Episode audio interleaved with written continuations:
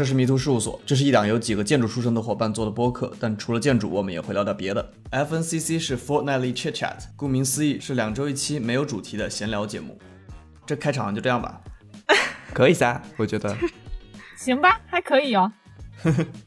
呃，我是芥末丝儿，我是 Mona，我是 Annie。哎，你你要不要解释一下你现在的状况啊？你啊，对，因为我房间没有网。我现在就站在室外，隔着一个小窗户，窗户另外一面是一个路由器，然后跟你们大家一起录音。对，外面是鸟叫，很艰苦。那我还觉得挺好的，真的一点也不冷，还能听见鸟叫。哎，现在是现在大概多少度啊？那边就是可能五六度啊！妈呀！莫娜想说五六度还暖和。五六度应该是我这个最近快一年呃最最冷的温度。我的天！好吧，我们来聊一下这两周的干了啥。莫娜，因为这个这期节目的这个准备文稿是莫娜写的，我我建立的，有一个人在里面写了个芥末丝儿冒号，然后就没就一只有一句话。这句话，这句话是我刚才写的。对，我就我就忘了这个这回事儿。本来期待的至少是有一段吧，然后打开一看。等一下可以 freestyle 嘛？你们主要不要预告一下？你们你们要做这个？哦，是这样的。我为什么没有写什么东西呢？是因为我在准备另一个，就是我们今天还要再录另一期节目的内容。嗯嗯，我会跟 Sid 讨论《看不见的城市》这本书，应该是在，我想一下什么时候。哎，其实就是应该是在下一周，Hopefully，Hopefully，对，What do you mean Hopefully？如果某人能剪得完吗？可以，可以的，可以的，应该可以的。所以预告一下，嗯，下周你会听到。哎，对我们，我们留留一个悬念。好。来吧，安妮，你这两周这两周都干了什么？这两周我就看完了一部电视剧，叫《斗罗大陆》。然后主要是我本来没有说特别想看这部剧，因为感觉，嗯，你懂的。我怎么懂啊？我不懂。国产剧嘛，一般都感觉很无脑。哦。这部剧也还行吧，我觉得。我想在织袜子的时候找一个无脑的，就是不费脑子的东西看。我就开始看了，看着看着我还看进去了，我就把它看完了。织袜子赢了，结果忘了织袜子，结果把把袜子织成了围巾。哎，我看的时候我真的中间出错了好多次，我还退把那个线给退了，又重新织了，就真的会导致这样的结果。所以《斗罗大陆》是讲什么的呢？哦，对，这部剧讲的是什么呢？你们知不知道唐家三少这个人？听起来就很非主流。我初中的时候还是我小学的时候，他的玄幻特别火。好，你快快快说《斗罗大陆》是干啥的？啊，好吧，就是玄幻类的嘛。那部片子讲的是啥呢？就是一个主人公，他是个天才，然后他会一些很意想不到的 super power，怎样从很弱的一个人变成一个很强那个人。然后中途集结了一群非常可爱的小伙伴，大家一起去打天下。所有的小说不都是这样写的吗？你这个故事可以套在《龙珠》《哈利波特》，呃，都可以。对啊，很多东西都是这种套路嘛。那你为什么觉得它好看呢？对我当初是因为肖战去看的，因为我觉得他在《陈情令》里面演的还挺好的。嗯，说实话，我都不知道肖战长啥样。你，你去看一下《陈情令》，我觉得《陈情令》挺好看的，真的。我我好像几乎没有看过古装偶像剧。近些年，这种古装剧，不管是稍微正一点的，还是这种古装偶像剧，特别特别多。演员我也不认识，他那因为他的这些都是基于那种什么大 IP 的那种什么小说去改编的嘛。嗯，然后小说我也没看过，我就觉得说好像很难以去去看一个这样的剧。嗯，别，你看了小说，你是不会想去看剧的，因为两个完全不同的作品会让你出戏。哦，你没有看小说的话，你就还是可以去看一看。当然，如果你不感兴趣，就无所谓。好长这些剧都。啊，这个剧多少集？四十集。哦，我的天哪！我觉得我看个十集的剧我都费劲。我应该自从那个《请回答一九八八》之后，我就没有再看过集数超过二十集以上的剧吧？应该。请回答一九八八是个剧是吗？我一直以为是个电影。是个剧，是个韩剧，挺经典的。对，是一个非比寻常的韩剧吧？应该说是。哦，我听说很多人都看哭。对啊，就是很，我很少会给人家推荐这种韩剧类型的剧，但是这个这部剧是见人就推荐的那种。哦 哦，真的很经典，很经典，值得一看。然后，请回答系列除了一九八八，还有一九九七、一九九四嘛？对，一九八八这一部是颜值最高的，我觉得。到结果还是看颜值。嗯，他们演的也很好。对，演的也演的也非常好了。对，回来就没有说到重点啊！你说，对我看完了剧，然后我就去豆瓣评分，下面的长评不是清一色的五星好评，就是一星好评。一星算好评吗？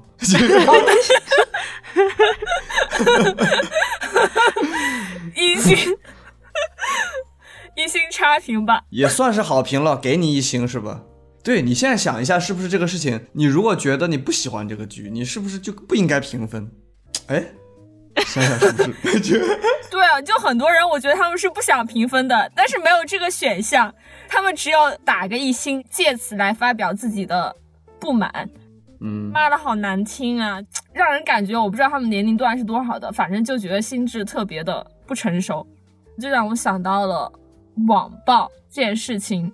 嗯，我知道肖战也是因为二零是二零二零年嘛年初，对，肖战那个事件二二七事件嘛闹得很厉害。嗯嗯，肖战这个事情是不是稍微有一点特殊？是因为嗯呃一小小部分他的粉丝确实触及到了哪个群体？是 A O 三一个网站。对啊，是啊，触及到了这个群体的利益，可能也有很过分的行为，但是嗯。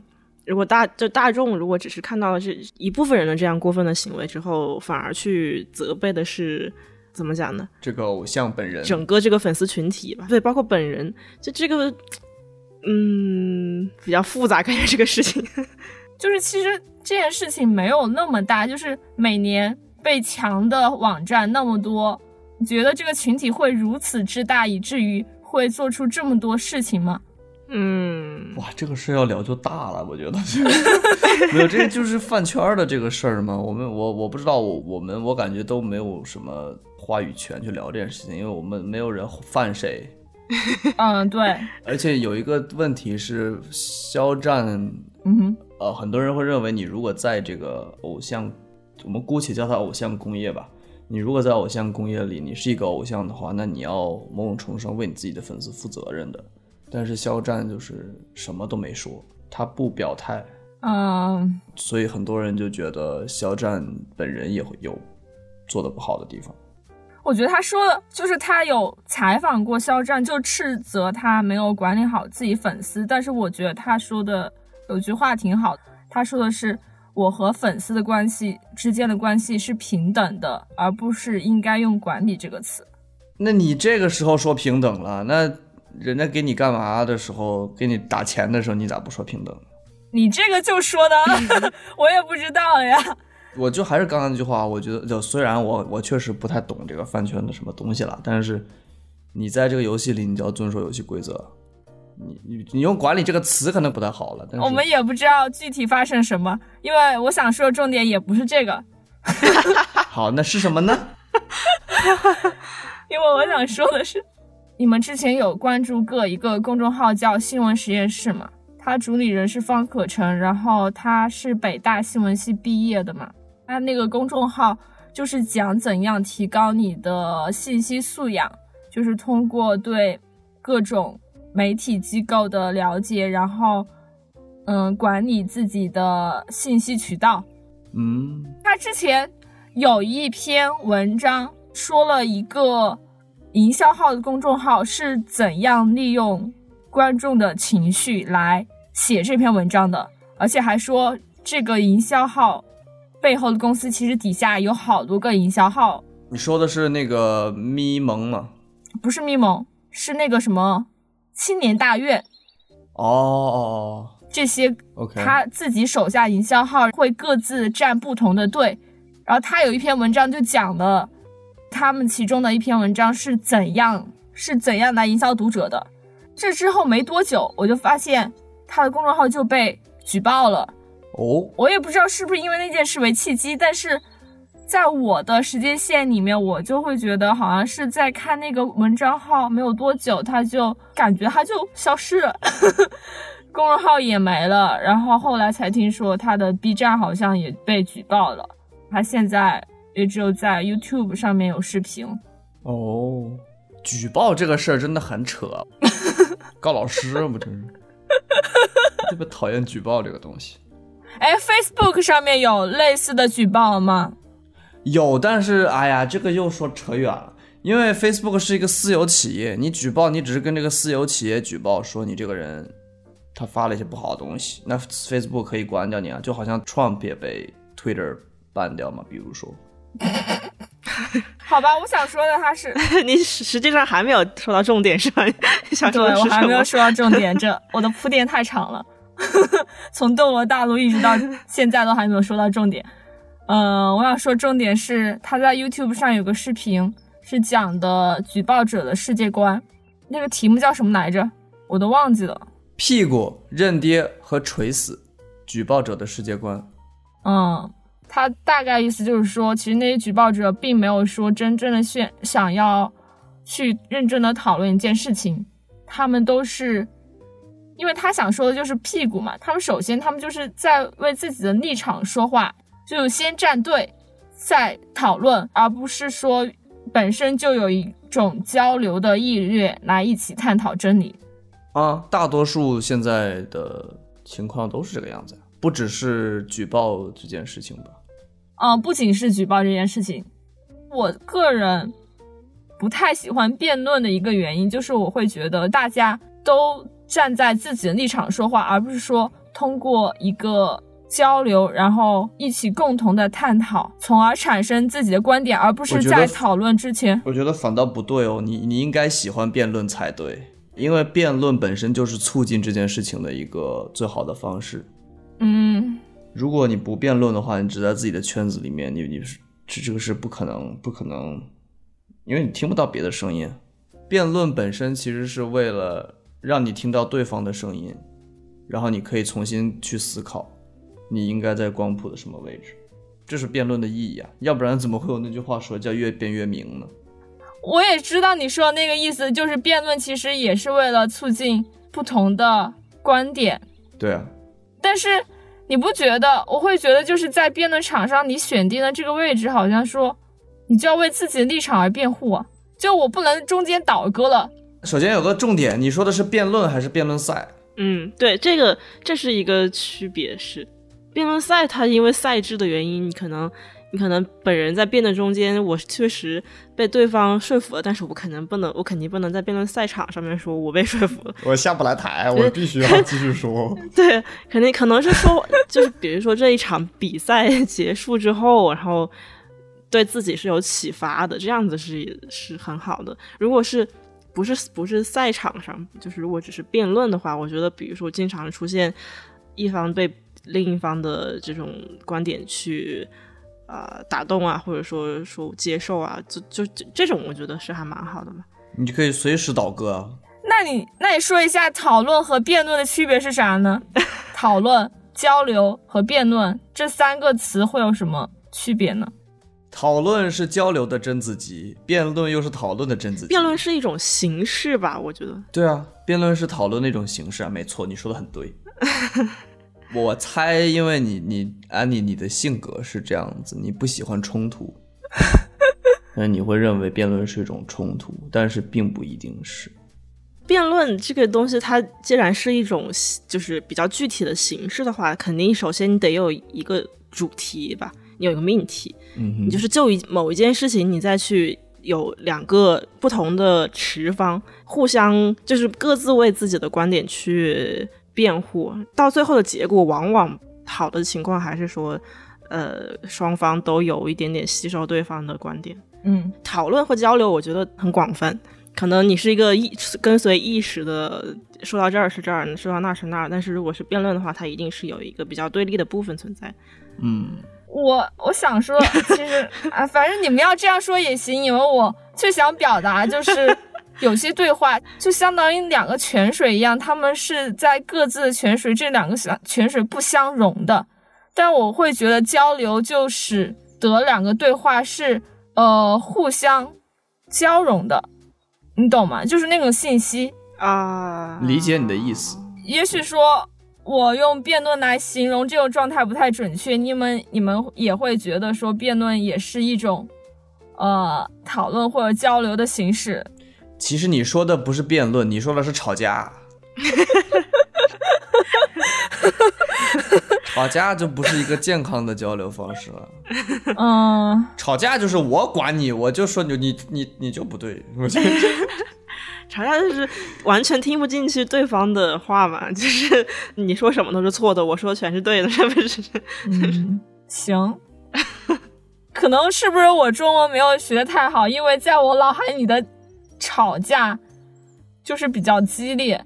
嗯，因为我想说的也是说，其实也有你会看见两个人在温和的对话，但是他们之间没有任何信息的交流。嗯 what？那他俩在干嘛呢？没有，在就在各自的阵地里面看呀。我大概懂你的意思，但是，我要去补中文。可能就是可能就是没有什么很很大的那个具体的界定吧，可能就只是说吵架，我们认为吵架是什么样的氛围，然后辩论是大概是个什么氛围，就是可能有这样的印象，但是它没有什么界定。嗯，哎，我也好像也不这句话说的不是很 对。哎，你这说了这么半天，咱们都花了这么久说这个东西，就讲定义没有意义。你的意思就是说，你想要更有价值的交流。对啊，对对对，是是，最重要的就是 open minded，还有的同时保持独立思考吧。对这个落脚点是非常好的。但是我不知道刚刚说我们刚才说什么。刚刚在说什么？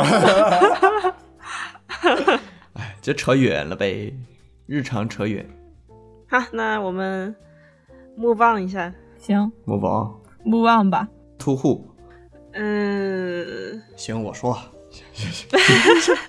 我就把这一句话就这么就说呗。我就看了一个电影，叫做《吉祥如意》，是那个啊，我知道。董成鹏大鹏导演的。哦，原来他的名字叫董成鹏啊，第一次知道。啊，你说，哎，新的知识又增加了。对啊，我是听了上上期还是上期随机波动知道了这个事儿。嗯嗯嗯，他们仨随机波动的那三个主播在那期节目里面就狂哭。我看他们发微博说，录的时候哭一遍，剪的剪的时候，剪的时候哭一遍，为什么呢？是这样子的。大鹏在应该是一六年的时候想要去拍这样的一个电影，嗯想要去拍春节的时候姥姥是怎么过这个春节的，本来就是这么简单。嗯嗯嗯但他又不想拍一个纯纪录片儿，嗯嗯所以他找了一个演员来演自己。那个演员是一个女性，其实很很有趣。嗯那个女演员把自己带入那个家庭去演这个春节发生什么，但是在他们开始准备拍的时候，奶奶病危了，啊，就在那几天里面，奶奶就去世了。啊，奶奶事先昏迷了，啊，昏迷之后，大鹏就决定把这个女演员换成演另一个人，演自己一个有失智症，就是俗称老年痴呆吧，应该是的一个舅舅的，就让那个演员去扮演这个舅舅的女儿，舅舅成为这个电影的主线，嗯嗯嗯，而不是姥姥。从这个侧面去拍这个家庭在过年的时候发生的事情，很短，是个短片。嗯然后这个短片的名字叫《吉祥》，还有一部分是《如意》。《如意》这个部分是拍他们怎么拍《吉祥》这个片子，《如意》其实可以说是一个纪录片，啊是这样啊，子。所以它这个拍法还是很有意思的，比较实验性吧。但是，哎，我其实没有那么 emotional 哎，说实话，很正常。但他的哭点是，哭点其实应该是这个哭点应该是这个故事的真实吧，尤其是从大鹏的角度来看啊，就是你想啊，他是个导演，他本来想拍姥姥的故事，结果回去，而且你知道吗？他没有见到姥姥醒的时候啊，他回去姥姥就已经是已经昏迷了啊，他是好像是呃那个演员叫刘露，刘露比剧组先去了那个村里面。见到了姥姥，还跟那些人生活了一段时间啊，这样子。嗯，然后剧组才到的。剧组到之前，姥姥已经陷入了昏迷，所以大鹏觉得刘露替他见了姥姥最后一面。嗯嗯嗯，所以你会感觉，其实这个故事背后的故事是你的泪点，应该说。嗯嗯嗯。怎么说呢？我对这个电影，其实这个电影讲了很多啊，比如说像中国的家庭到底是一个什么。状态，因为在姥姥去世以后，比如说他们他们最大的一个冲突，可以说是怎么去处理打引号处理这个患有失智症的三舅这件事情。因为似乎老人走了以后，他们就可以去讨论这件事情，他们也产生了冲突，说哦，那大家应该怎么养这个三舅，还是说把他送到一个养老院去啊之类的这种事情。嗯嗯，就这是一个点吧。就中国的家庭现状，尤其是像现在，就是还是村里面、农村里面的这种现状吧。嗯嗯嗯，我觉得就是但凡是这种拍真实、很真实情况的，呃，家庭，嗯，亲情吧，亲情这样的，不管是电影啊剧，就是这种影视作品，嗯，它呈现出来的，如果是真实的情况，或平淡，或是。有一些些呃这种起伏都都好，但是整整个给人还是很很感动的，也不是说代入感特别强，但是确实可以感同身受的，我感觉是，就是因为很真实，对啊，就是很真实。我看的时候有一个感觉，就是你能看出来镜头对着刘露的时候，跟对着他们家里人的时候，那个感觉是不一样的，就。明显能感觉出来，刘露是演出来的啊，那些人不是演出来的。嗯，长得也不太一样吧？长得，嗯，有没有什么？这 长得就，我觉得其实他还挺融入他们家的，他这个感情，或者他那个装扮吧。哦，对对对，我忘了忘说了，他本来演的就是那个三舅十年没有回村的一个在北京生活的女儿，所以。不是那么难演，因为他确实十年没有回家，而且是一个都市人，而不是村里人。哎，那这个这个真女儿的人呢？哎，这就是这就是有趣的地方。这个真女儿本来大鹏，因为大鹏其实是跟这个叫丽丽，就是她的表姐吧，嗯嗯嗯，有联系的，嗯嗯。但是我猜他可能一开始想要拍这个人，是因为我感觉话哦，那你反正也不会回来，那我们就拍你呗。哦。但神奇的事情就是，准备开拍的时候，丽丽自己回来了。啊？嗯，他是得知了要拍的消息。当然了，对对对，得知了以后，他自己也决定想要回村看一看，也想要好奇看大家拍的什么样吧，这样子。所以如意那个部分。就是拍他们怎么拍吉祥的这一部分，里面是有真真正的丽丽的哦，他就会在旁边看他们拍的怎么样啊。这里面有一个特别神奇的部分，就是你会感觉真正的丽丽还没有刘露演的那个丽丽感情投入，这就有点嗯，好悲凉。对，是的，就是有一点，我们外人看会觉得有一点悲凉，但是。如人饮水，冷暖自知吧。我们没有办法去评判什么，但是看到的画面是刘露在有一次他们探讨这个三舅，就是丽丽的父亲，嗯嗯，拿他怎么办这件事情的时候，他是有一个情呃情感上的崩溃的啊。但是当时镜头里面拍到的真正的莉莉，就是在那看手机。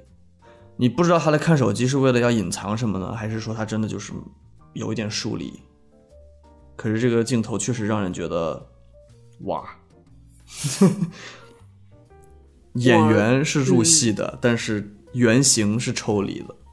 那这个甄丽丽她十年都不回来，肯定是有非常，肯定是有很巨大的原因在的嘛。所以可能吧，这对啊，如懿那个里面有一个很让很多人都觉得是一个非常好的一个镜头，就是他们在开会，他们在开拍戏的这个会议的时候，刘露问了一句：“我还是不明白你为什么十年都不回来。”嗯，那我觉得这句话问的挺挺像质问的。要是我，我也不会愿意回答这个问题。是啊，但是你知道，作为你的作为演你的人提出了这个问题，就是这是灵魂拷问。我看豆瓣短评是我看到的第一条，他就是说，相当于吉祥，就是这一部分为王吉祥虚构了一个孝顺的闺女。啊啊！王吉祥就是那个三舅，有有老年痴呆的那个。对，但是要用在如意纪录片的部分，把真实的这个女儿的冷漠给呈现出来了。人们更愿意相相信好的一面，但是实际上他的现实可能并不是这样的。可能是的，但我也感观察到一个很有意思的地方是，你可以看到在如意里面。真实的丽丽跟她爸其实是可以亲近的，而且她爸笑得很开心。他们一起走路的时候，待在一块儿的时候，说话的时候，啊，呃，王吉祥是笑得很开心的。嗯，但是你会发现他跟刘露之间没有这种互动。那还是血缘关系还是 没有办法打破的吧？血浓于水吧？对对对，我觉得这就是。嗯，很多呃，怎么讲，家庭内部出现问题，然后你作为外人的话，你可可以去理解他们的矛盾，但是可能说不上话的这样的原因。对啊，对啊，对啊。你们也看过那个另有有一部，就是前几年吧，有部叫《四个春天》的纪录片没有？也是这种哦，我看过一个导演去记录自己父母的那个。我爸妈看完了就觉得很无聊。他是，他是他，我觉得他是属于，应该是就是没有去弄什么剧本啊，然后没有说去有很多手法去拍摄这部电影，他就是一个真的就是纪录片，就记录爸妈的影这个，嗯嗯，对吧？四个四个春天应该是四年吧，四年的生活记录。嗯，我只是觉得说我能感受到，就是这种老父母老年，然后在这种村里面生活，就很感慨吧。嗯，我周围也有朋友特别喜欢，但是我没有说特别的一个什么感觉，因为我可能觉得那是大多数我们城市里面的人所陌生的一个生活，一个乡村，所以说他们会有羡慕。但是你要说真的从农村里面出来的那些，呃，到城市里来打拼的那些年轻人，让他们再回去，他们也没有会说这样的生活有多么的好。嗯，大鹏在《如意》里面说了一句话，说说了一段话吧，总结起来的意思就是说，他习惯了在城里生活，然后感觉自己跟这个村儿没什么关系，是隔绝的。但是，一旦一回来的时候，就全是村里的事儿，感觉自己是两个人。嗯嗯，这让我想到场景的变换，你在城里是城里的生活。然后在村里，就整个包括建筑啊什么的都变了，会是另外一种生活。近一年我看了很多很多古装剧嘛，就是武侠片，就是他们都几乎是在横店拍的啊，所以我看多了就看了好烦啊。哦，因为在别的剧里面出现过那个场景吗？对啊。你发现场景都是一样的，只是可能他们稍微处理一下，让它看起来不那么横店，但是其实还是同一个地方。你就不能在建筑场景上面稍微变一下嘛？虽然我知道好像也只有一个横店这个地方，没钱呐。建筑也真的会影响一个故事的呈现，是吧？就虽然说这通常大家都没有说很意识得到，嗯，哎，对。嗯，你你这么说，我会觉得可能这是我没有去看这些剧的原因，因为比如说《末代皇帝》，它是唯一一个在故宫内去拍摄的一个影视作品吧。对，因为我知道它是在真实的故宫内，所以我很能感知到这些所有的这种肃穆啊，或者说那种空间的那种庄严感。嗯但是我在别 别的很多。呃，比如说商商业古装片上面，我就是完全看不出来。商业古装片 啊，是哦，可能也是这样的原因吧。呃，像《末代皇帝》，我就很愿意相信他所拍摄发生的一切。嗯哼，但是很多剧吧，它不能给我以幸福感的话，就是信信任或就是什么相信的那个感觉。幸福感，对，幸福不是幸福感 convincing。对啊，所以就是有，确实这是一个对我来说是一个很大的区别吧。嗯嗯嗯嗯，哦，我想吐槽一个片子《庆余年》，这部片子很好看，很好看。但是当初我真的差点就坚持不下去，就是它的那个置景啊，太烂了，完全没有走心，好不好？比如说明明是在古代，那个地面还是很明显看出来是现代的木质地板啊，或者说又突然出现瓷砖什么的，我我真的克服了好久才把那个剧看下去。才不会出现水泥地板？哎，不过如果用在《庆余年》这个戏里面，是不是好像还可以理解？因为《庆余年》不是个穿越剧吗？是啊，后面好像想想也可以理解，但是就是我克服了好久才克服我对它里面置景的心理障碍，我才把它看下去了。哦，你们在说纪录片，其实其实周四的时候我也看了四个纪录短片，是这边那个 Glasgow 电影节，因为其中有个片子是记录我们这的一个成员从他之前在没有成为成员之前到他成为成员的过程，哦所以我就就跟着一起看的这四个片子，其中讲关于我们这个一个 member 的那个片子嘛，看到最后还挺感动的。他经历了一个感情的破裂，然后特别痛苦，在这个岛上相当于和周围人和大家其他人一起生活，找到慰藉的一个过程。嗯哼，电影的最后一幕停在大家宣布跟他说“你正式成为我们这里一员”的那一幕，嗯，特别特别的简单，但也嗯，嗯，反正我当时还掉了几滴眼泪。我觉得纪录片就是会会打动人嘛，因为真是真实。嗯，对，嗯，好吧，我们进入 Mona 的内容。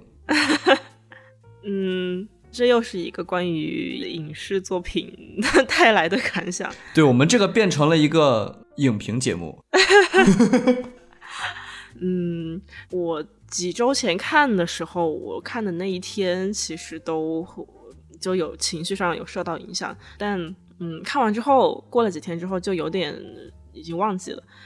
嗯，最近又突然想起来，是因为看到一个新闻说美军周四对叙利亚又发动了空袭嘛，嗯我想到就是《何以为家》这一个电影，嗯哼，然后它还有一个直译的那个名字叫《加百农》，它讲的是一个发生在黎巴嫩的贫民窟里面，但是是叙利亚难民逃到逃到呃黎巴嫩，哎呀，黎 黎巴嫩这个故事。黎巴嫩，关于难民他所处的境遇嘛，就是嗯。其实离我们还是挺远的，但是我嗯。看的时候还是能非常的可以去感同身受吧，也不是感同身受，就是能被他的情绪带带的很很进去。哦，可能这个世界上大部分的国家还是处于一种非常安定啊，然后人民生活还是比较幸福的状态吧。但是，当你看到说有这么一小群，或者说这一个国家的人在遭受如此战争这样子的侵害的时候，会感到 非常的难过，就是嗯因为战争带来的这种系统性的这种伤害，对于人民还是有点有点过于大了。个人力量在这种战争的面前，实在是显得很很微小。嗯嗯，他这个影片它是以一个小男孩的角度去呈现整个故事。然后这个小男孩他主这个演员本人是导演在那个就是难民营里面去发掘的，就是他是确实是难民男孩本人了。哦，后来这个演呃电影获奖之后，然后有人去问这个小男孩说：“为什么你的演技这么好？”他说：“这就是我的生活，我不我没有什么演技。”嗯，这个小男孩在里面电影里面所呈现出来的那种完全完全超越于他年年龄的这种成熟啊，或者说他的他的呃这个行为啊还有思维，我就觉得说战争真的还是特别残酷。嗯，然后包括他的家庭，像这种家庭吧，就是越穷的家庭越越会要说靠生孩子来呃生存嘛，可能生孩子孩子可以当做劳动力，然后孩子可以嫁人。我看这个豆瓣里的评论就说，很多人说为什么生为什么人类对生育有这么大的执念？以前农村也这样啊，有劳动力就可以干农活嘛。除了是那个有什么目的吧，心理上面应该会父母本人说我已经没有希望了。我如果说能造出来一个孩子，他万一有希可以有希望呢？那你也得养得起呀！我的天呐，你都穷人，我觉得这一类的人他不会去考虑养不养得起这一回事吧？他因为他们生孩子的时候并没有把生孩子当成一个就当狗养呗，说难听一点。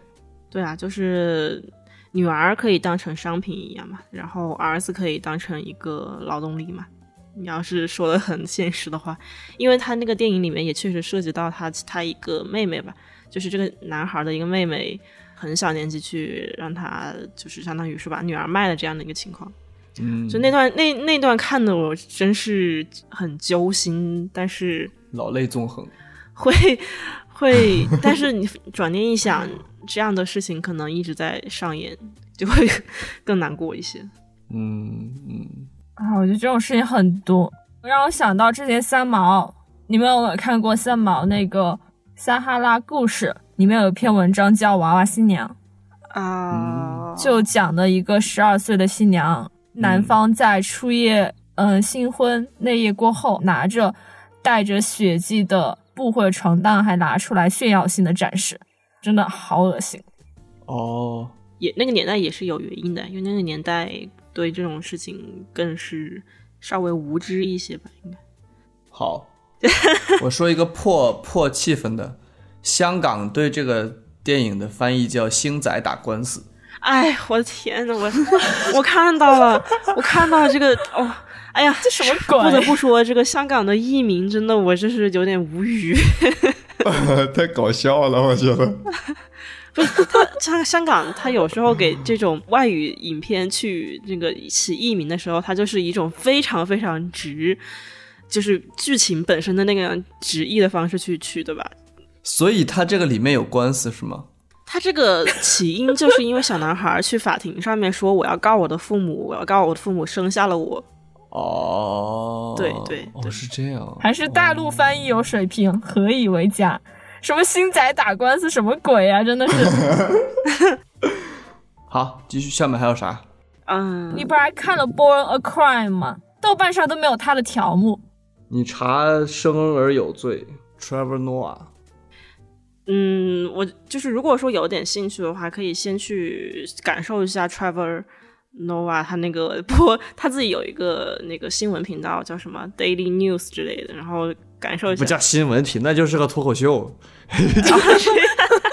那不是个正经报新闻的，他喜欢播报新闻嘛？那也是个脱口秀，新闻脱口秀，好吧。他那个每日秀也是很有历史的节目了。嗯嗯嗯，是。我一直都很喜欢他这个人，我觉得他讲话特别好玩嘛。然后他的这个三观，我认为是非常的正的，至少跟我会非常相符嘛。这个书就是这个《生而有罪》这本书，很早很早很早就知道了，一直都很想看这是本书啊，我还以为是部电影。这本书，我听了半天，因为而且因为它是英文写的嘛，你就总会觉得说英文会不会读起来会觉得很慢。对慢。然后后来我开始读的时候，发现哎，好像很容易看懂哎。好像没有什么这个这个障碍，就是他写的比较白话，写的比较白话一点嘛。对对对，他也是以故事的他或者他个人经历的形式去去展开的，所以完全不无聊，非常的你马上就被他那个故事一开头就被他带进去了。啊，据说吧，据说也要拍成电影，希望有这一天了，但是他自己去演吗？那就不知道了，那没有没有这八字还没有一撇呢，只是说有这个可能。好吧，嗯，他讲的是关于南非这个种族隔离的政策下人民的还还是人民的生活嘛，但是它并不是一种很苦难的形式去呈现，它是一种非常有趣的形式去呈现。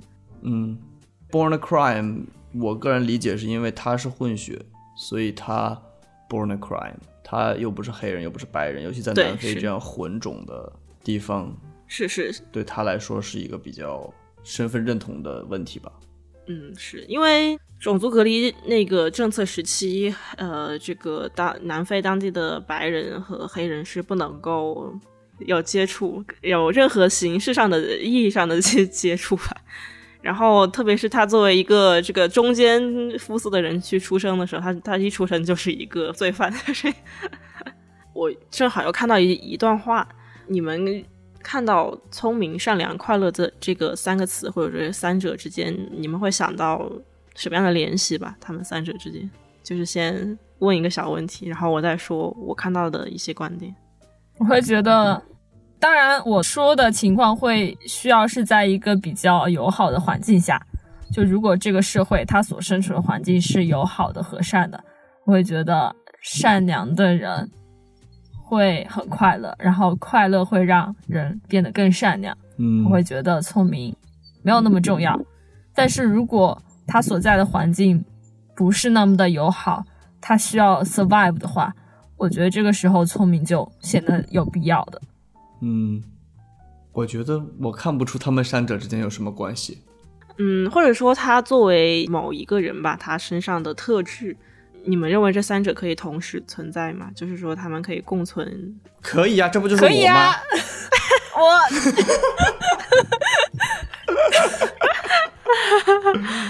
对，你开玩笑，你想说什么呀？所以，如果说是别人去提到这三个词，我也没有任何想法。我说就挺好，我感觉我也这样的。但是我看到一段话，它上面写的是，嗯，聪明、善良和快乐，他们三者之间构成一个不可能的这种三角形的关系。啊，就有其二会失去其一。对，是，对，是，你说的是对。我刚才也有点这种感觉，因为你如果真的要问我的话，我会觉得快乐太难了。这代表是代表你身上具有的是什么特质呢？你看这是我是在夸聪明善自己吗？良的人，但是不快乐。没有，应该你让我选这三个哪个比较难的话，我会选快乐。我觉得快乐是最难的。我感觉我我也是会选这样的选择。如果说是诠释一下他这个不可能的这个意思是什么，就是说，嗯，聪明的脑袋很聪明的人，他对于这种世间的一些啊、现象啊，他会有相对快速的一些洞察力，因此他很难不表现出来一些些刻薄。就是这样的人，他可以从这些刻薄中刻薄中得到啊、得到快乐。啊，因为我懂，就 Sheldon 嘛，小呃，对对，我第一个想到的人是钱钟书，钱钟书，因为我最近在看他文章，三句话不离讽刺。嗯，因为他需要表现出来自己的聪明吧，而且他可以从这样的表达中去获得快乐吧。在这三者之中，可能善良这个部分他会稍微就显得缺失一些，也不是说他这个人不善良，但是相对来说是的吧。然后刚刚比如说像吉姆斯这样这个聪明且且善良的人是吧？哎呀，优秀如我，这样的他人呢，他就很难免是会具有那种悲悯啊这样的认知或者思维吧，因为这样的人会具有很相对来说过人的同理心和共情能力，就会导致这个快乐不是一件那么容易的事情。表面上的快乐或者说很短暂的快乐当然是 OK 啊，但是我快乐不是那么件容易容易的事情。understand。嗯，我可以说个人把你这个规律给破了。谁？佛陀释迦摩尼，你说的，你跟我说个人呢？你说的是佛。哎，我但但当然，你可能肯定是会有，肯定是会有不符合这样的一个规律的人你要想，他都成佛了，嗯对，吧？你像你问耶稣，他也会这么说，我我很快乐。然后呢，还要继续解释。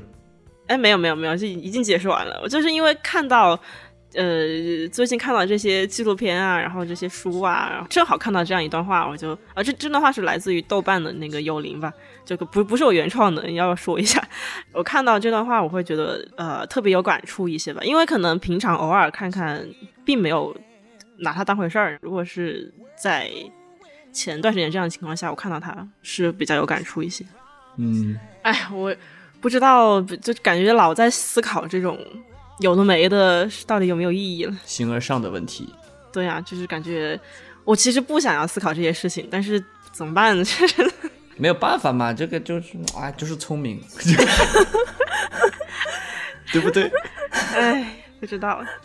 而且包括我，我我很不喜欢自己的一个特质，是我嗯太想要去看到很多种消息，看到很多种信息来源，然后什么都想要去了解一下，就是有一种兴趣过于广泛，但是没有 focus 在自己的事情上面这种无特质。就是、我觉得大多数年轻人现在都是这个样子吧。我就是对啊，因为我觉得，尤其是像你刚刚说的，思考很多这种事情，我觉得啊，二十几岁的人都会这样吧。这样是是吗？对啊，嗯不可避免的都会在这个时候思考很多问题，因为你要了解自己是个什么样的人，你要了解世界是什么样子的。我不知道你知不知道有一个年龄的划分，有一个人叫 Rudolf Steiner，就是鲁道夫斯呃史坦纳，他有一个理论就是说，嗯、有个年龄的划分，一到七，七到十四，十四到二十一，二十一到二十八，然后二十八到三十五，二十一到二十八这个年纪是探索的阶段。嗯，就如果说你跳过这个阶段，但是你之后其实也还会补回来。就是说你没有在你相应的阶段做相做相应的事情，但是你之后可能也会做这个年龄段的事情，即使你年龄过。我我刚刚听听你那句那个什么呃，做这个年龄段该做的事情，我有点 PTSD 了，就是因为这个不是经常在 但他应该不是说该做的吧？他这个，我觉得他这个应该是一个结果，而不是原因吧？